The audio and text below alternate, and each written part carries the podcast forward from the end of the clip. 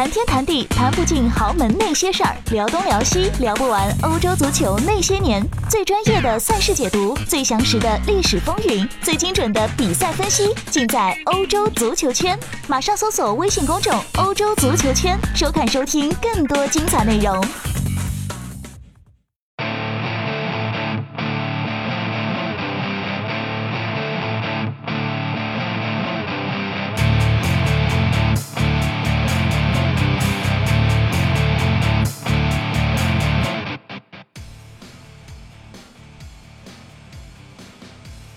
大家好，欢迎收听翻看西甲，我是吴一帆。呃，编辑在群里这个有点带着哭腔喊说咱们要断更了啊！其实我已经断更呃好几个礼拜了啊，这个大家不要慌啊，这个节目还会继续录，但是呢，呃，现在大家也看到了，确实是没有太多的啊关于西甲方面的消息啊。你可以说说这个格列兹曼闹得这么厉害，像内马尔闹得那么厉害，为什么你不出来说一说呢？啊，咱们这期节目稍微说一下啊，但是这个，呃，跟大家说一个，呃，我之前已经说过的一个点，就是，嗯，关于这个足球新闻啊，它是立足于呃比赛的啊，如果这个比赛它没有，或者说是比赛我没看啊，这个它延伸出了这些新闻，呃，我是没法进行一个非常呃公道的、非常一个客观的评说啊，因为没有立足点。呃，举个例子。啊，就是刚刚结束的啊美洲杯啊美洲杯也踢了小一个月的时间，但是这个美洲杯为什么我从头到尾都没有进行一个啊竖评呢？啊，包括都没给我们单位写稿子，主要是小钟和呃梁红叶啊两个人在写这个稿子啊，因为立足于巴西和阿根廷嘛，呃，主要因原因就是西班牙没有美洲杯的转播啊，以前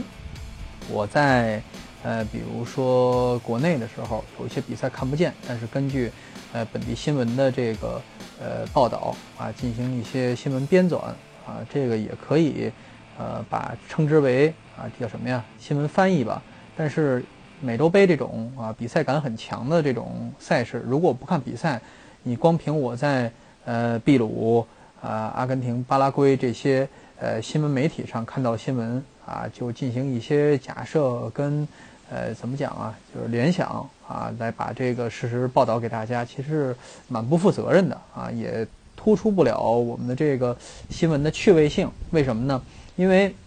你翻译给你翻译别人的，自己没有亲眼所见这些东西啊，你再带给读者，这势必这个东西不是非常有呃有说服力。呃，说到这儿呢，就是有一个事情啊，不得不进行一下辟谣啊，辟谁的谣呢？辟我自己的谣。哎，就是之前啊，之前某一期说阿根廷河床到宁波去弄个小孩儿啊，我觉得这个事情十有八九是假的啊。但是呢，你看现在，呃，新闻已经都啊证实是一件真事儿啊。这个小孩儿，呃，不但说是呃这个怎么讲啊，就是啊，阿根廷跟西班牙媒体啊也报道了，而且这个呃央视还专门派了一个摄制组去，呃，进行一个专题片的。哎，制作啊，这个事情是咱们一个网友告诉我的，但是我没有看，但是我看了一下西班牙、阿根廷方面确实有反应了。这就是在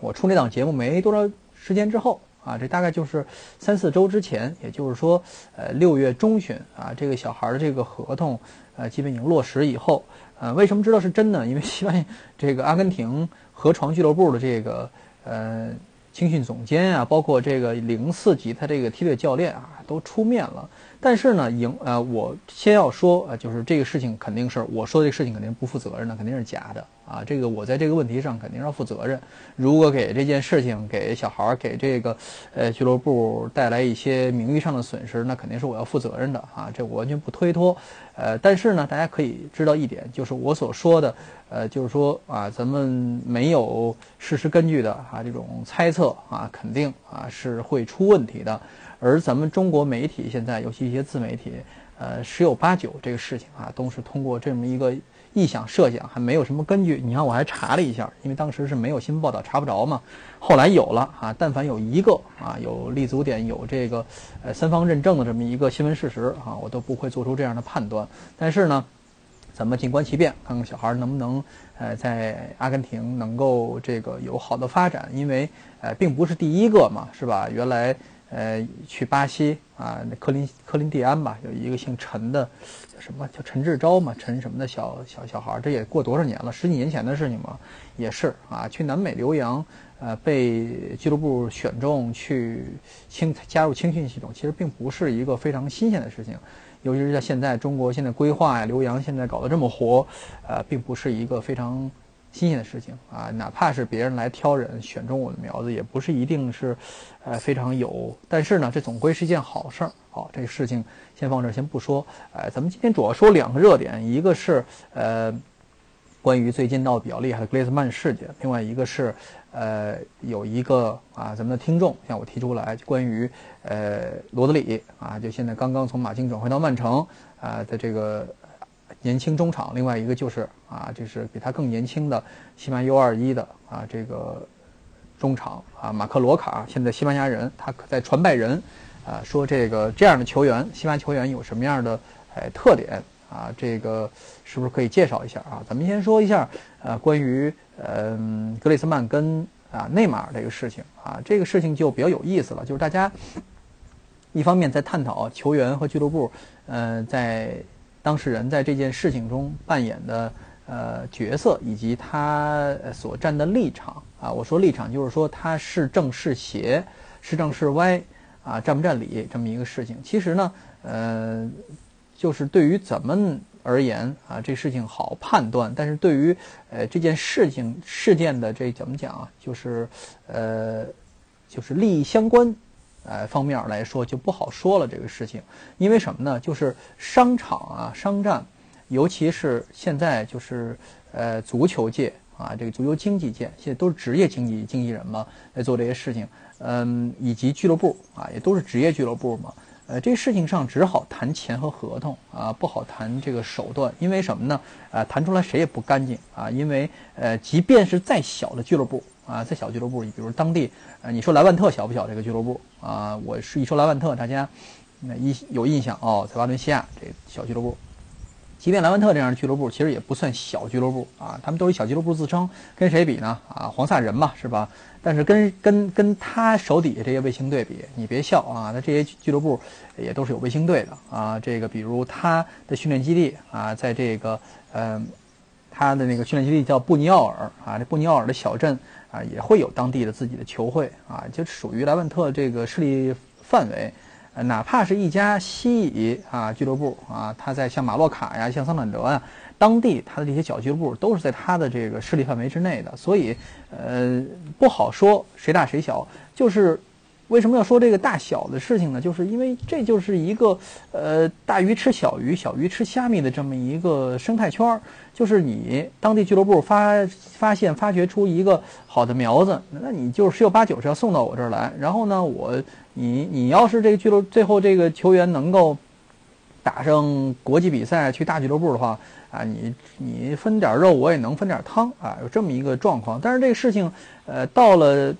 一个什么阶段呢？就显得比较残酷了呢？就是到了这个职业圈儿啊，就是说，呃，起职业球员强队从弱队手里挖职业球员这个事情啊，都是不太讲道理的。所以出台了一系列的一些事情来保护这些球员，比如说，呃，球员违约金呐，比如一些别的啊。这是呃，一九八零年代西班牙啊进兴起的，因为实在是什么呀？实在是这些俱乐部的呃球员啊，这个头牌球员流动性是真的是太大了。呃，历史上被解约金呃挖人的这个比较难看的状况是有谁呀？大家都知道飞哥啊，这就是非常非常难看的状况。呃，这个当然，呃，马竞自己也办过这种事情啊，在对呃比托洛这个事情啊，这个前两前两天，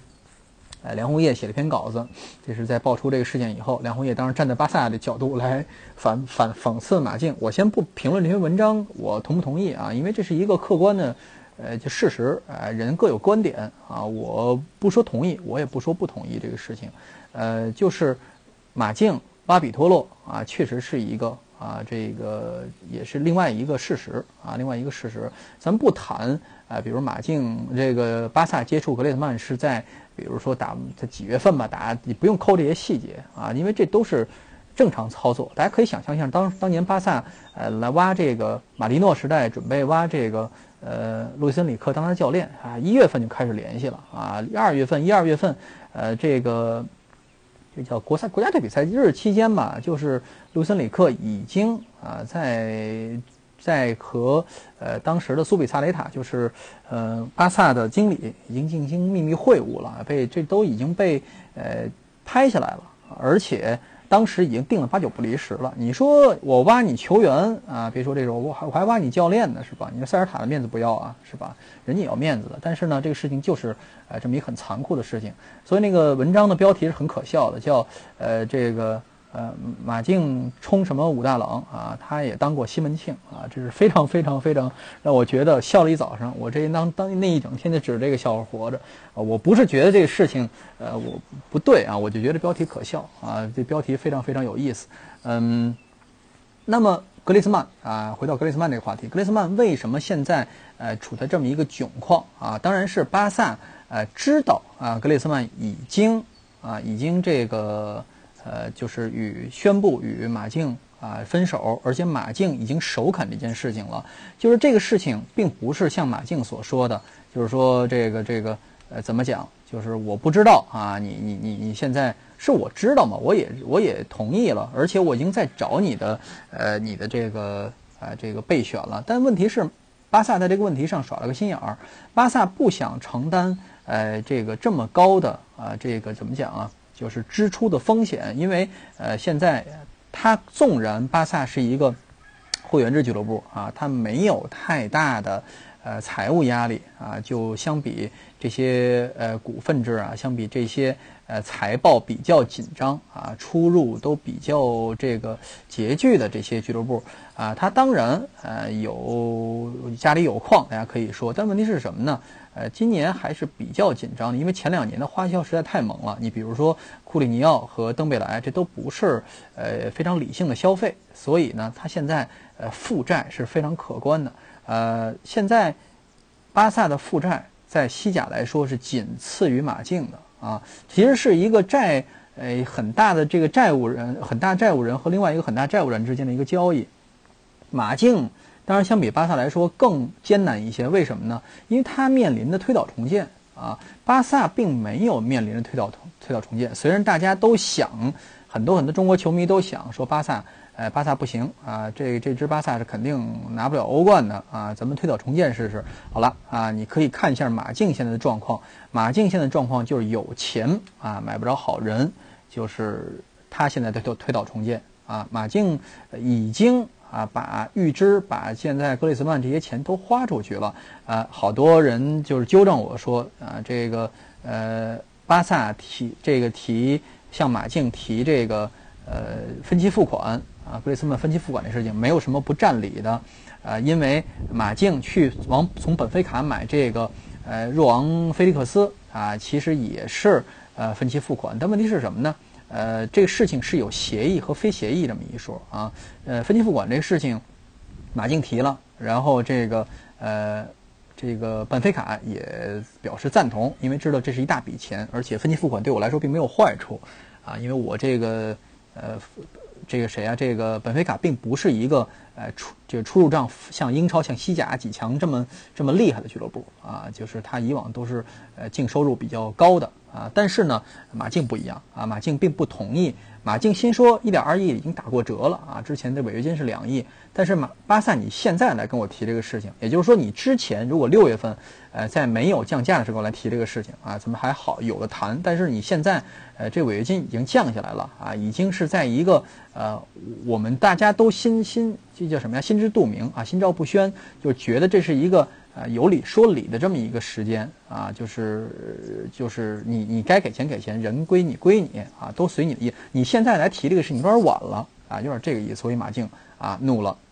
马竞怒了。这倒不是说口舌之争，倒不是真的说是呃他的主席呃这个巴托梅乌啊，在这个新发布会上说我们他装蒜，说我们这是第一次接触呃这个格里斯曼的事情。啊，这个不是口舌之争，呃，马竞在这个问题上有点儿就是耍小孩子脾气了。当然，他也是把这个事情要说给大家听啊，要要让舆论来这个呃攻击啊，巴萨让巴萨不占理。但问题是现在一个很艰难的问题是什么呢？就是这是一个两难的一个状况啊，三难啊，就是呃，巴萨现在也不舒服，马竞现在也不舒服，而格雷斯曼本人他当然更不舒服。格雷斯曼大家知道他的这个经济呃经济关系不在某一个大经纪公司，而在他的自己人家里人手里，他姐姐啊管着这个事情，呃，由他的这个律师来协调这个经济关系。呃，但所以这有一个问题是什么呢？就是嗯，其实是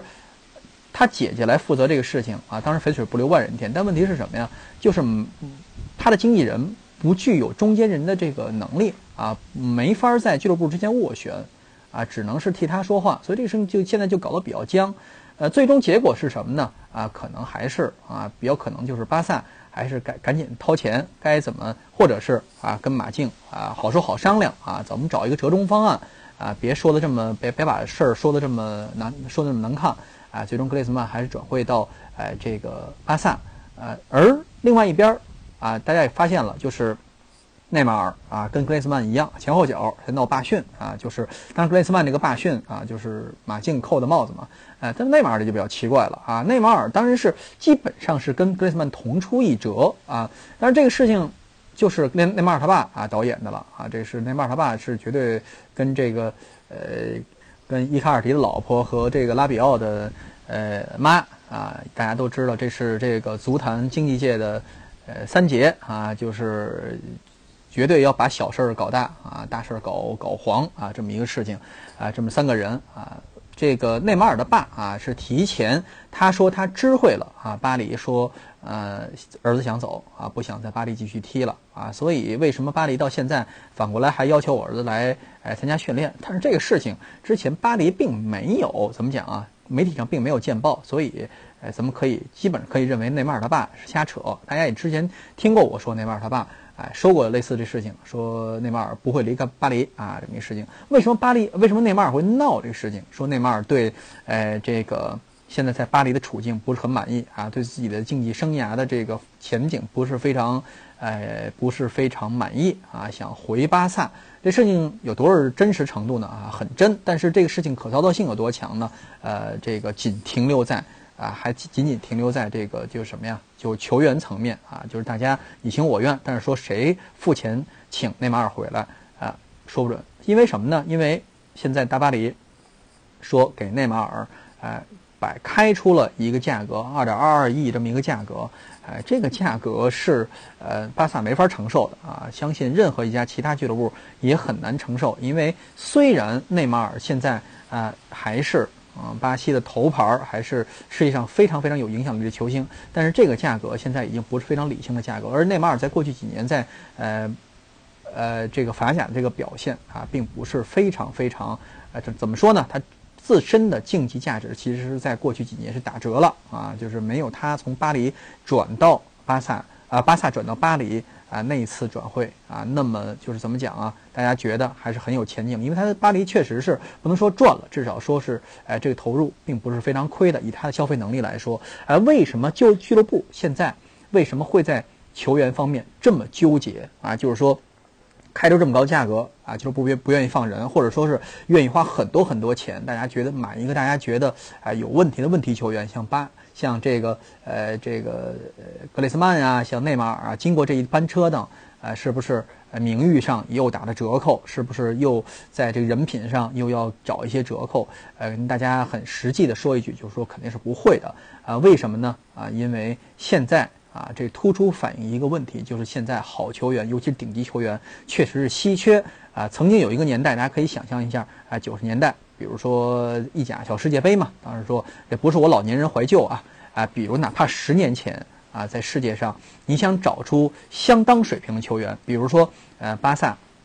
啊，在没有啊现在这些呃伊布啊不在啊，或者伊布买伊布啊，伊布现当时是顶级球员嘛啊，之前呃亨利啊，比如退役啦，呃岁数比较大了，你总能在其他的一些，比如说我们认为是二线俱乐部的这些球队找到一个。大家公认的水平相当的这么一个球员，就是说，我怎么说？就举个例子，比如比利亚啊，比利亚的球员啊，一直到二零一零年世界杯啊之后啊，才这个呃前后在加盟啊巴萨啊，他等于是在巴伦西亚呃度过自己人生职业生生涯的巅峰期啊，在巅峰期的时候转会到了巴萨，这样的球员在巴伦西亚的前一年两年，其实就以现在的这个呃球员转会市场的这个流动性来说，其实已经。去豪门了，这是毫无疑问的。为什么还允许他在巴伦西亚还踢了一段时间？因为巴伦西亚当时是处于一个，呃，第三往下走这么一个状况。因为现在当时是有有这么一个，呃，市场各俱乐部阵容是有饱和度的，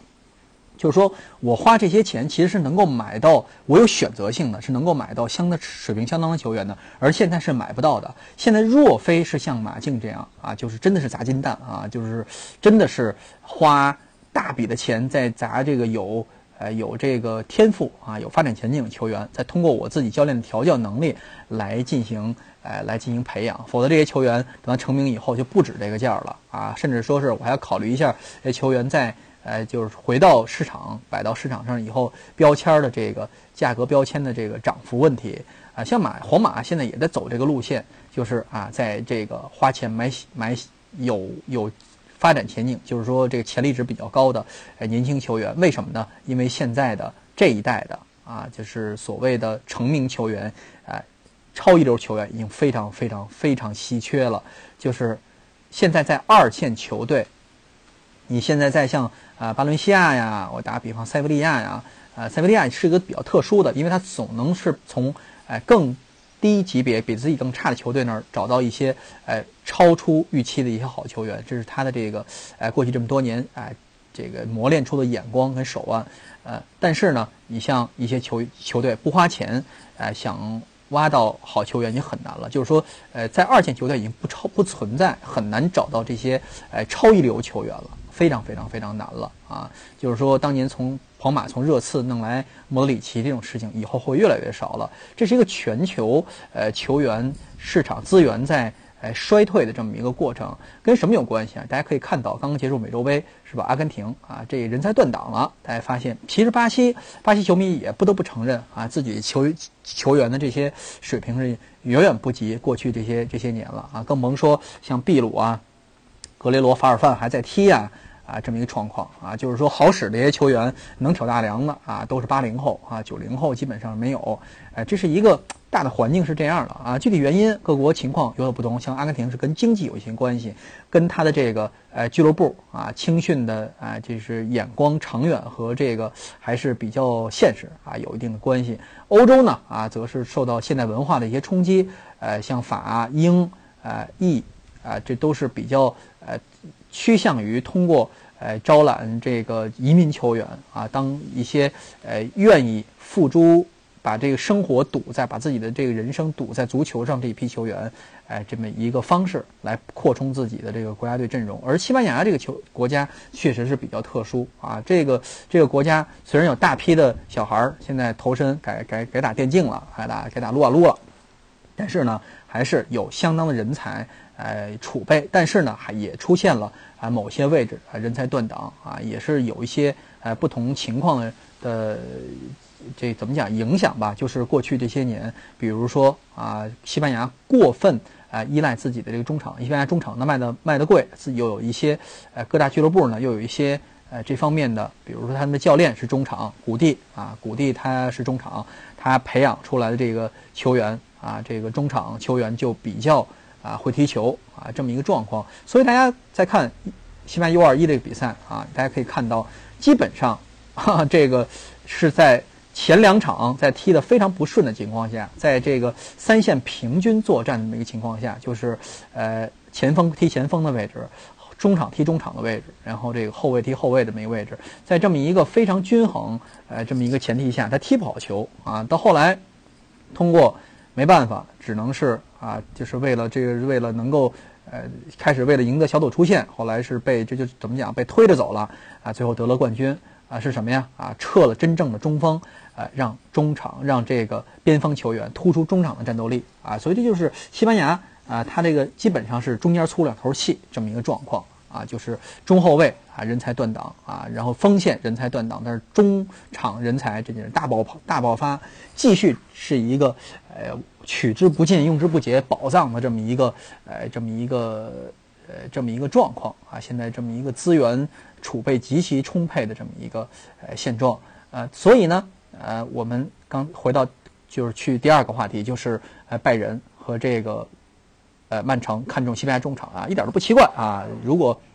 世界呃各大这个俱乐部啊都想配备一名西班牙中场的话，呃人才储备是绝对够的。比如现在呃法比安·鲁伊斯啊，还有一些塞瓦略斯啊，这么好球员，皇马不想要啊，这是。呃，U 二一这大腿级的人物啊，这各大俱乐部都是垂涎的这么一个呃一个情况啊，这是很说明问题的。就是西班牙中场配备是非常非常富裕的，呃，任拉出一个人啊，都是啊非常啊非常这个，呃，这是跟他的呃过去十几年间啊他的这个风格转变有关系啊。大家可以知道啊，当年巴伦西亚啊这个在呃世世纪之交的时候呃。巴伦西亚啊，拉科呀，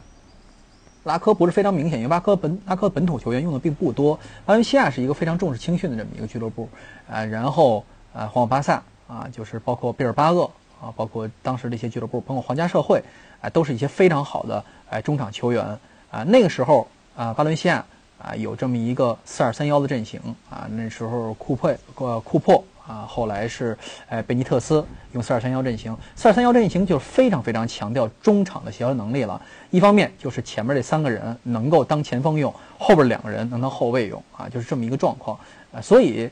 就是造就了就是一代啊又一代的西班牙中场，哎，非常全面啊，往后打拖后卫的这个能打，哎，能打后卫啊，包括有一些。这些球迷猜想说，罗德里到曼城很可能打去打中后卫啊，并不是瞎说啊，很有可能会有像瓜瓜迪奥拉这种性格，很有可能往这个方向培养。但罗德里呢，还是呃老老实实打他中场吧啊，中后卫他的能力还是非常欠缺，尤其在英超这么一个呃情况下，所以像西班牙。啊，如果还有球员像马克罗卡啊，这个球员被拜仁盯上啊，我一点都不奇怪的。但其实马克罗卡这个球员啊，我在过去一个赛季对他的表现其实并没有那么看好。为什么呢？啊，非常非常严重的短板。这个球员啊，马克罗卡是西班牙人啊，西班牙人基本上后半个赛季的表现还是非常非常啊大腿级的啊，就是大家都知道这个中场，西班牙队中场后腰这个位置啊，基本上是保证球员啊，保证球队呃表现啊，发挥下限的这么一个。这么一个位置啊，后腰有好的后腰，你能保证啊这个球队正常发挥啊。这个马克罗卡基本上在后半个赛季，呃，保证了自己在呃球队在后半程有一个呃少丢球，而且在呃进攻防反或者说是在打阵地战，大家也听我之前介绍过，就西班牙人呃实际上是两套啊这个啊两套这个战术系统。就是打主场，主场和客场是完全不一样的。他主场基本上是比较强调控制啊，客场是比较强调防反啊。这样一个情况下，非常考验呃自己后腰的这个啊这个应变能力。呃，马克罗卡这个球员啊有两个特点，第一呢啊技术出色啊，就是呃传球以及控球技术出色。呃，第二点是什么呢？啊，身体对抗还可以啊，还是还是可以的。但是有一个非常严重短板，就是踢。呃，中场这个位置，尤其踢后腰这个位置，西班牙球员的一个通病什么呢？转身慢啊，回追速度慢，而且回追的这个意志意识不是非常非常强烈啊，这是完全是非常依依赖啊教练对这个球员督促啊。马克罗卡啊，如果这个球一旦从他身边过去，没有通过他这个位置，他想回追，等着你等着他追到自己的位置啊，就是非常非常难了啊。他或者说是啊，以非常啊一个呃不是非常漂亮的这么一个动作啊，把这个球啊得用犯规的方式留下来啊，呃，所以呢，就是该怎么用，可能就是需要搭配一个呃速度比较快的搭档啊，或者说让边后卫得兼顾一下啊中场防守啊，这是一个西班牙球员，尤其是啊中前卫或者后腰位置这么一个通病，就是没有那么强的。呃，就什么呀？就是覆盖区域已经没有那么，呃，这个那么强的，就是回追以及呃，没有那么强的，就是怎么讲啊？就是抢劫能力。呃，实际上对抗力还可以，或者说是呃，恢复球权。大家要注意一下，恢复球权这个概念和这个呃抢断是两个概念。抢断呢是第一个工作，恢复球权是第二个工作。恢复球权往往是西班牙中场啊最强的一强项，把球。从队友啊干脏活这人手里拿到以后，马上知道啊该给的一个最有利的位置，让自己的这个这个这个球队进行一个呃由守转攻啊，或者说是重新哎控制，让自己的球队的阵型啊恢复到一个呃进攻阵型中啊，所以呃西班牙球员的中场的长处就在这儿。但是呢，哎，相比法国球员的这种，比如说体能啊，现在可以看到坎特呀，比如说类似这样球员，以及他的个人的，比如说盘带呀，每个人都有非常强的呃个人自主意识。啊，我能通过非常漂亮的过人啊，或者非常漂亮的一个，呃，一个一个怎么讲啊，就是一个短传那么一个衔接，能够在中场，哎，能够打出空当来，哎，不是西班牙球员的强项，西班牙球员还是在中场强于控制，在对方禁区前啊，在进行进攻组织，基本就这么一个套路，大家可以看一下，呃，回顾一下啊，U 二一啊这个打法，基本还是啊过去这些年西班牙国家队的打法，所以。呃，就是拜仁啊，看着马克罗卡啊，没有什么，我没有什么特别大的惊讶。但是你说马克罗卡是一个呃拜仁级别的球员啊，过去这些年蒂亚戈，呃，我持保留意见啊，我持保留意见，并不是说像蒂亚戈、像巴萨已经是觉得已经是啊非常强的。你比包包括蒂亚戈当啊同时代的一些球员，比如小多桑托斯啊啊，比如像拉菲尼亚呀。嗯嗯，似乎还没有到这个水平啊。马克罗卡当然跟他们位置也不是非常呃相似啊，他的这个短板是比较突出的。而罗德里这个球员啊，也大家也看到我也写了文章了啊，就这个球员是一个啊，这是冠军级别的球员。但是呢，该怎么用？我觉得瓜迪奥拉应该比我懂吧啊，这个我没必要在这儿呃多言多语。他都看中了，我还有什么可介绍，有什么可吹的呢？是吧？他能加盟。受这个瓜迪奥拉钦点加盟曼城已经是最大的对他最大的这个肯定和褒奖了，是吧？媒体没必要跟着吹跟风再吹了，所以大家静观其变啊。下一期方克西亚咱们什么时候再录不知道啊？也许是等这个这出闹剧啊有一个结束啊，就是呃这些有恃无恐，对自己职业生涯对无视俱乐部合同啊，对自己的这个职业生涯自己有规划啊，自主性非常强。啊，无视这个球队纪律，这些球员啊，这个还会继续闹下去。但是这个闹啊，有一个终结，基本上俱乐部会以这个钱的方式给这个整个这个闹剧，呃，给一个终结啊。我不希望呃格列斯曼啊最后落到一个非常难看的一个状况。现在他的状况是非常非常难看的，因为这个球员还是这代球员里非常有天赋的啊。大家不用去太太去苛责他的这个人品。或者其他一些事情，有些事情是呃被整个嗯被整个形势推着走的。大家觉得这个事情一切都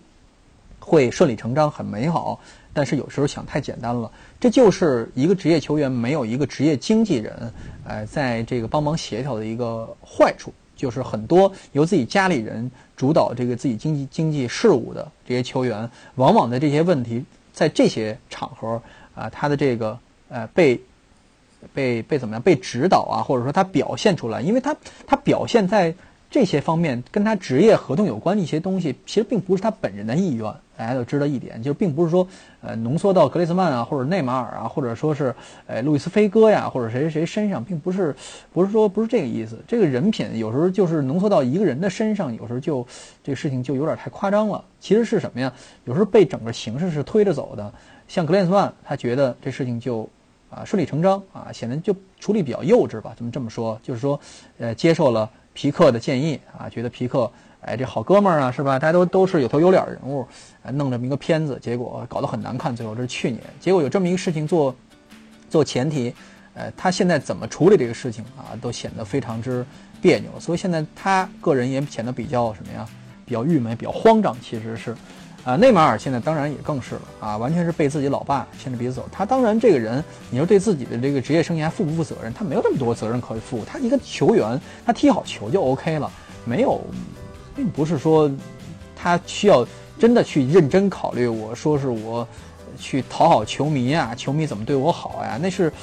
超一流球员真的没有太多心思去搞这些事情啊，家人替他出主意、替他做主的时候非常非常多的，所以会出现比托洛啊，他老爸呀，在这整个这什么离克塞维利亚加盟马竞这事情上出的种种篓子，有些事情并不是他一个人做主的。大家可以想一下自己啊，你作为一个普通人，有的时候在做一些人生重大决定的时候，比如说你结婚，